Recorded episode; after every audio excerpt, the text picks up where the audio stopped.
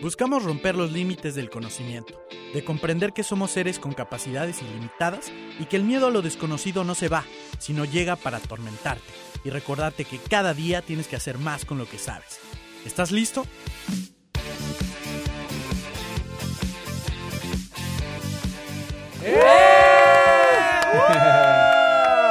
Aplaudan, gachos. Yo soy el único que aplaudo. Venga, venga. Aplauso, aplauso. Bienvenidos a un episodio más de Polímatas Podcast. Nuevamente estamos por acá saludándolos con mucho gusto. Esperamos y nos estén escuchando en su carro, en su casa, en YouTube, en cualquier lado. Mientras están bañando. Exactamente, mientras están bañando o mientras vas a tu trabajo, que ahorita hay un trafical, sé que nos estás escuchando tú en tu, en tu coche, entonces hay un trafical, relájate y escucha este episodio que va a estar súper fregón. Quisiera presentar, como es de costumbre, a mis compañeros.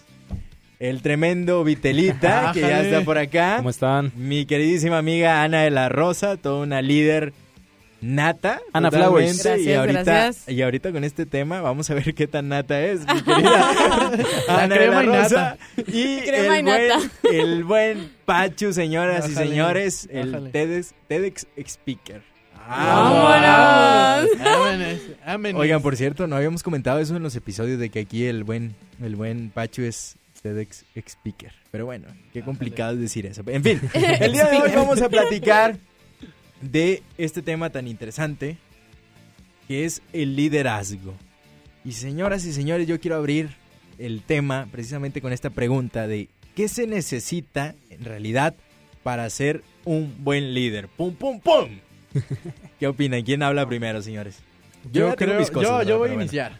Voy a dar partida a esto. Yo creo que para ser un gran líder necesitas, obviamente, tener una misión. O sea, necesitas tener bien claro el objetivo, el propósito por el, el cual quieres hacer ese algo, ¿no? Y este proceso de li- liderar, obviamente, tienes que considerar eh, cuánto estás dispuesto a sacrificar. Y en ese sacrificio no es como de algo que duela, sino simplemente que identificas a un líder cuando sabes que es una persona que está dispuesta a entregar su tiempo, su dinero, todos sus recursos, sus bienes, lo que sea, hacia otras personas. Ahí identificas un liderazgo y yo creo que es lo que necesitas, tener un propósito. Yo creo que en un primer momento, yo diría que lo, lo esencial para que un líder se pueda desenvolver es el contexto, que tiene que haber otras personas de con quien liderar, vaya, un equipo de trabajo, porque realmente para que el líder pueda ir desarrollando todas esas habilidades que lo convierten en un líder interno, tanto interno como externo, pues primero tienes que estar en contacto con las personas, saber cómo desarrollar estas habilidades de comunicación, estas habilidades de empatía, pero también estoy muy de acuerdo con lo que comenta Pachu, porque realmente si una persona tiene un objetivo muy bien planteado y está muy seguro de lo que quiere, las personas por ende se van a sentir en un espacio seguro. Porque si tú escuchas a una persona que realmente te está diciendo qué es lo que va a hacer, a qué hora lo va a hacer, por decir, si un amigo te cuenta su agenda del día y ella te está diciendo que a las 7 a.m. va a comer, que a la 1 p.m. ya está comiendo otra vez, tú te sientes, ay, wow, desearía tener mi vida tan planeada y me sentiría seguro de ir por ello. Pero luego también entra toda esta cuestión de que algo que yo agregaría un poquito a esta parte del objetivo es que no siempre tiene que ser un objetivo positivo. Pues al final de cuentas, Hitler también fue un líder. Sus ideas Sí. no eran las más moralmente, vaya, correctas, Aceptables, aceptables, pero sin embargo, él pudo jalar a un buen de gente a que creyera en lo mismo que él quería. Luego también tenemos de este lado Trump, que también no está haciendo condiciones como muy favorables para, para la humanidad, para la cooperación internacional. Pero sin embargo, hay muchas personas eh, residentes de Estados Unidos y de otros lados del mundo que apoyan sus ideas. Entonces, realmente, independientemente de si el, el objetivo es positivo o negativo, si el líder lo tiene bien en claro, puede empujar a todas las personas a que lo sigan. Yo voy a hablar de algo muy en particular y algo que necesita un líder. Digo, pueden existir muchísimas cosas, Ajá. pero un líder debe saber trabajar ba- bajo presión, ¿sí? Y una de las cosas más importantes que yo pienso es que, le, que ya no le tenga miedo al fracaso. Que aprenda a fracasar y a sacar lo positivo de las cosas negativas, ¿sí? Siempre van a existir estas contrapartes, ¿no? Quizás cosas buenas, cosas malas, pero yo creo que un buen líder sabe canalizar todo eso. Todas esas eh, resultados, todas esas consecuencias que tenemos como líderes, debemos de saberlas administrar. De qué forma las podemos llegar a hacer mejor y cómo eh, buscar esas áreas de oportunidad, ¿no? Más que nada en eso, pero saber trabajar bajo presión y perderle el miedo al fracaso totalmente. Yo creo que algo también elemental en un líder es tener comunicación. Sí. Digo, y- Definitivamente. y yo lo veo acá por, por este lado, ¿no? Que Claro. soy egresado de la Facultad de Comunicación. Es, es muy necesaria porque, o sea, de ti parte todo, ¿no? Y si tú no tienes una buena comunicación con tu equipo o con los líderes que estás formando, ¿no? Más bien dicho, con los líderes que estás formando, ¿cuál Claro. tu equipo, no? Sí. Porque debes de ver a los a las personas que, que te apoyan o que están contigo como, como parte de tu vida y como futuros líderes porque te están siguiendo y están ahí por Claro, algo, ¿no? es correcto. Entonces es elemental la comunicación y el saber qué está pasando en la vida de la persona que te está apoyando. Es decir, si ahorita hay un, hay un líder aquí, bueno, ese líder le preguntaría a Pacho tal vez cómo le va en el tema de disruptivos. Ese líder le preguntaría a Ana cómo le está yendo en, en la facultad y demás. Y en el tema de ser líder, y por acá con, con Vitela también, qué onda con los eventos y cómo lo traen para allá, para arriba y para abajo. y en mi caso me preguntaría también cómo me va en el trabajo, ¿no?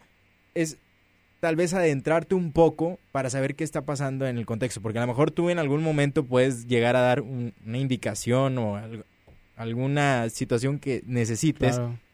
y no sabes qué realmente esté pasando la otra persona y la otra persona te lo puede llegar a tomar de mala manera si tú no conoces cómo están sucediendo las cosas a su alrededor. Yo creo que esto que comentas es como un atributo de empatía que usualmente diferencia mucho lo que es un Sí, jefe a lo que es un líder. Es- Porque es- usualmente, vaya, para aclarar estos términos, sabemos que un jefe es una persona que meramente da órdenes sin conocer el contexto de la otra persona, porque no existe, vaya, estos valores como tal de empatía, que es una persona que al final de cuentas también está dirigiendo un grupo de personas, que también puede estar dirigiendo una empresa, pero no existe ese sentido que diferencia al liderazgo, que realmente se está basando en que creas mis ideas, en que quieras mi objetivo, Sí, claro. y en qué es lo que qué es lo que tú como persona te va a empujar a que me sigas. No solamente tú como herramienta de trabajo, no solamente tú como una herramienta más en lo que estoy haciendo o como un, vaya, ¿cómo se llaman estas figuras de ajedrez? Un peón, un Sí, peón más de toda sí, mi jugada. Que No. verlo, ver a, a- a todo su equipo de trabajo como una persona, como líderes potenciales a los que pueda- a los que puedes ayudar al final de cuentas para que lleguen a ser un líder, vaya, totalmente desarrollado. Fíjate que yo ahí difiero un poquito de Dale. esa perspectiva. Ok. Porque no creo que todas las personas tengan la capacidad, no capacidad, sino tengan el hambre para poder llegar a ser líderes. Porque simplemente hay gente que se queda estancada. Y hay entre las personas que se quedan atrás y dicen, ¿sabes qué? Hasta aquí y me siento cómodo, estoy feliz con esto, ya no quiero más, pero estoy feliz, ¿sabes? Entonces, a veces en los puestos de, de trabajo, de, en realidad puestos grandes como de liderazgo que he visto en gente, es como de, oye, yo tengo mi equipo de trabajo, pero mi equipo de trabajo quizás se estancó y, y así están felices. Exacto. Lo ahora. ¿qué hago? ¿Qué hago? O sea, yo soy un buen líder y yo quiero seguir creciendo, pero mi equipo ya no quiere crecer, está contento como está. Entonces ahí es ¿Qué que, haces? Ajá, necesitas encontrar personas todavía que tengan más hambre y moverlas. Por eso ya a mí me, me cachó mucho que escuché esta semana una frase de Carlos Muñoz, justamente, el- este empresario que está muy top ahí en redes, donde le preguntan de, oye, ¿cómo le haces tú para hacer que suban de nivel tu gente, para que sientan esa hambre? Dice, ¿sabes qué? Yo lo subo al jet. El jet que traigo subo a todo mi equipo. Claro. Para que en realidad se mentalicen de que si quieren generar esa ganancia, que sientan y ve- vean ese tipo de vida y en realidad se muevan todos los días trabajando para que en realidad quieran ya llegar a ese estilo, ¿no? Es una manera que él puede usar. Yo la verdad la que, la que utilizo mucho es la de, de crear una empatía en, en- grupo. Esa es mi manera de, de, darle valor a la gente, ¿no? De que se sientan en un lugar eh, muy amigable, por así decirlo, que empaticen con la gente, que hagan conexiones, etcétera. Es que el trabajo de un líder es, es complicado, ¿sí? El, el desgaste, el, el- perdón, el éxito es desgaste, ¿sí? No hay más, no hay más. Si quieres tener éxito, tienes que desgastar, tienes que luchar por eso. Y ahorita con lo que estabas diciendo, Ana, eh, un- es cierto, o sea, un líder tiene muchísima responsabilidad. O sea, ahí también en el contexto que estaba poniendo Jorge, o sea, debes de estar en todos los ámbitos posibles, en, todas las, en todos los escenarios, desde conocer a tu equipo, desde saber exactamente qué están buscando todos como equipo y hasta individualmente. ¿Y de qué manera los puedes ayudar? Exacto, también? porque hay una hay una frase que me gusta mucho y que es verdad porque lo he entendido que es es que un líder crea más líderes, ¿no? El verdadero trabajo de un líder es crear más líderes. Entonces es buscar qué les está moviendo a esas personas, qué quieren conseguir, qué no quieren conseguir, ver las dos contrapartes, qué les está moviendo y a todos como equipo qué queremos conseguir, a dónde queremos llegar. Y nos tenemos que meter en muchos ámbitos, ¿no? Y lo personal, ¿sí? Involucrarnos demasiado con el equipo. Un buen líder se, se, se involucra con las personas con las que está trabajando. Porque siempre lo hemos dicho, ¿no? Lo personal repercute en lo profesional. Entonces hay que, hay que, hay que abarcar de todo, ¿no? Y sobre todo tener esa retroalimentación también de, quienes están contigo. Porque a lo mejor tú no estás viendo lo que está sucediendo. Muchas veces a los líderes más poderosos solo le reportan las cosas buenas. Sí. Las negativas, Exacto. entre menos se las puedas presentar es mucho mejor. Te voy a poner un ejemplo y creo que ya lo hemos mencionado. Pepe Mais. Sí. es un empresario, fue diputado local, eh, político y otras cosas más, ¿no? Que ha hecho presidente de Sultanes y el pequeño campeón en aquel tiempo, ¿no? Sí. Ese señor va a las construcciones de su constructora Maismier y se trepa a las construcciones y echa taco con los albañiles y está pla- prácticamente tú lo ves hasta en imágenes donde él está trepado a nada de caerse y ahí quedar, ¿no? Pero literalmente está teniendo ese contacto con los trabajadores porque él lo dice. ¿Cómo me voy a dar cuenta yo de qué es lo que necesitan mis empleados, la raza que, que está conmigo, que le entró a estos proyectos, que son proyectos, la mayoría de los puentes que tenemos aquí, eh, él los hizo, eh, la Arena Monterrey, el Faro del Comercio, todos esos eh, lugares que estamos viendo normalmente en Monterrey, Sí. gracias a su constructora han salido adelante. Claro. Imagínate que, que él como líder haga eso. O sea, no manches, al, al- simplemente al empleado Sí, que está sí. Eh, echando el, el- ¿cómo le llaman? La, la- el techo, literalmente, Sí, ¿no? la placa, la placa. Ajá, que de repente llegue el mero mero y literal te diga, ¿qué te hace falta? Claro. Sí, no, hombre, es todo, es todo un tema ahí bien, bien cañón. Y fíjate que yo, yo parto de esta idea que el liderazgo, gran parte es mentalidad, o sea, es, es mentalidad más que estrategia en sí. Porque la estrategia sí va a estar ahí, pero si no tienes la mentalidad para llevarlo a cabo, el tema de capacidad, capacidad, el tema de lo que te decía, el hambre, Ana, justamente siento que es mucho más difícil poder llegar a concretar estrategias precisas y sobre todo mantenerte constante a largo plazo. Sí, porque las estrategias se van adaptando, pero tu mentalidad de estar preparada para esos cambios que en algún momento van a ser bruscos, porque ya no- nos ha tocado, creo, a todos en algún momento que, que quizás no estamos en nuestra zona de confort, pero está todo saliendo bien y de repente tenemos un gran cambio que ya ahora sí nos prácticamente nos cambió el rumbo, pues debemos de estar preparados con esa mentalidad, ¿sí? De saber, a ver, error, eh, prueba, error, a ver ahora cómo lo solucionamos, ¿no? Sí, yo creo que es una de las facultades más importantes del líder, de estar sujetos a cambios y saber cómo actuar respecto a ello. Por decir, ahorita que platicabas un poco de la historia de Pepe Mais, yo a lo que escucho, él maneja como una estructura muy horizontal con las personas que trabaja, que realmente eh, Sí. tiene esa cercanía con los trabajadores, de sabes que estamos en la misma posición, tú me puedes dar retroalimentación, yo te escucho, tú me escuchas. Pero luego también está la otra contraparte que mencionaba un poco Pachu, que a veces te tocan equipos de trabajo que está imposible, ¿sabes qué? No quiero trabajar, no Sí, quiero cooperar. Yo doy talleres de liderazgo en secundaria, Sí. entonces imagínate, en, en secundarias públicas usualmente los chavitos no reciben ese tipo de, de capacitaciones en habilidades de liderazgo. Entonces realmente el primer día todos están en plan de ¿para qué me va a servir el liderazgo? ¿Qué hueva? ¿Cómo lo voy a hacer? Entonces ahí al menos nosotros como capacitadores sí tenemos que tomar esa posición de ¿sabes qué? A ver, vamos a ponernos a trabajar en esto y asumir como ese, ese liderazgo más, un poco más impositivo Ok. y no tanto como de manera horizontal, sino más vertical, para de esa manera llegar a un punto en el que todos seamos, estemos a la misma altura, que todos este- estemos en esta misma estructura horizontal. No, y fíjate que mucho nosotros en Disruptivos partimos de eso porque todo el equipo se mantiene horizontal. De hecho, con la estructura que dices, Todos los líderes. sí, todos los líderes están, están parejos, o sea, y, y justamente una herramienta que utilizamos mucho fue, es el voto equitativo, o sea, pero todos estamos a la par, no hay alguien que esté como tal arriba o así, porque literalmente nos vemos como líderes todos. De- definitivamente es una adaptación, porque yo me acuerdo que el año pasado estuve en gestión con dos grupos estudiantiles totalmente diferentes, que en uno era estaba totalmente lleno de líderes, que realmente todos tomábamos la- las mismas decisiones, teníamos la misma voz, a pesar de que la estructura era jerárquica, porque al final de cuentas había un presidente, un secretario, un tesorero, pero todos teníamos el mismo peso, porque todos tenían el mismo, vaya, el mismo perfil de liderazgo, la misma ambición, la misma meta. Pero luego también estaba el mismo grupo estudiantil, con el que, digo, otro grupo estudiantil, pero en la misma gestión, el mismo año, pero que realmente la estructura sí se manejaba como, ¿sabes qué? ¿Qué es lo que dice el presidente? ¿Sabes qué? ¿Qué es lo que dice el vicepresidente? ¿Qué es lo que dice el, el tesorero? Sí. Y de esta manera se tomaban las decisiones.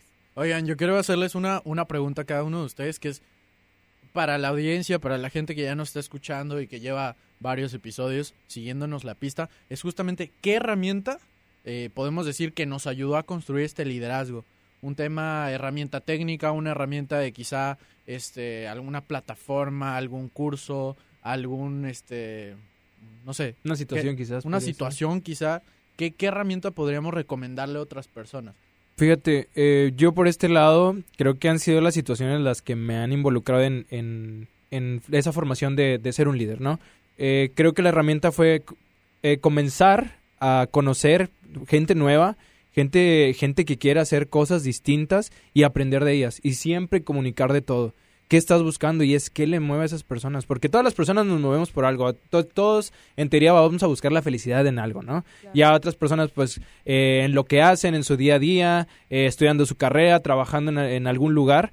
Pero es eso, conocer, involucrarte con las personas, saber qué les mueve, qué te mueve a ti específicamente, tener algo en concreto y a, a raíz de eso mover a todos, ¿sí? Ese, es- ese sería como tal mi consejo, el cómo podemos ser buenos líderes. A mí en lo personal, y como ya se nos está acabando el tiempo de este episodio, yo creo que lo concluiría en eh, la buena comunicación dentro del, del equipo y también en compartir los conocimientos. O sea, que no, que no te los apoderes y que tú digas, bueno, yo ya le aprendí esto y ya, ya nadie más de aquí va a saber eso, ¿no? Si los compartes, al contrario, puedes lograr demasiadas cosas. Ana. Yo creo que es una enseñanza que me dejó mi papá desde hace muchos años, que es ser una persona ordinaria haciendo cosas extraordinarias. Que realmente me presento hacia las otras personas como una, vaya, lo que soy.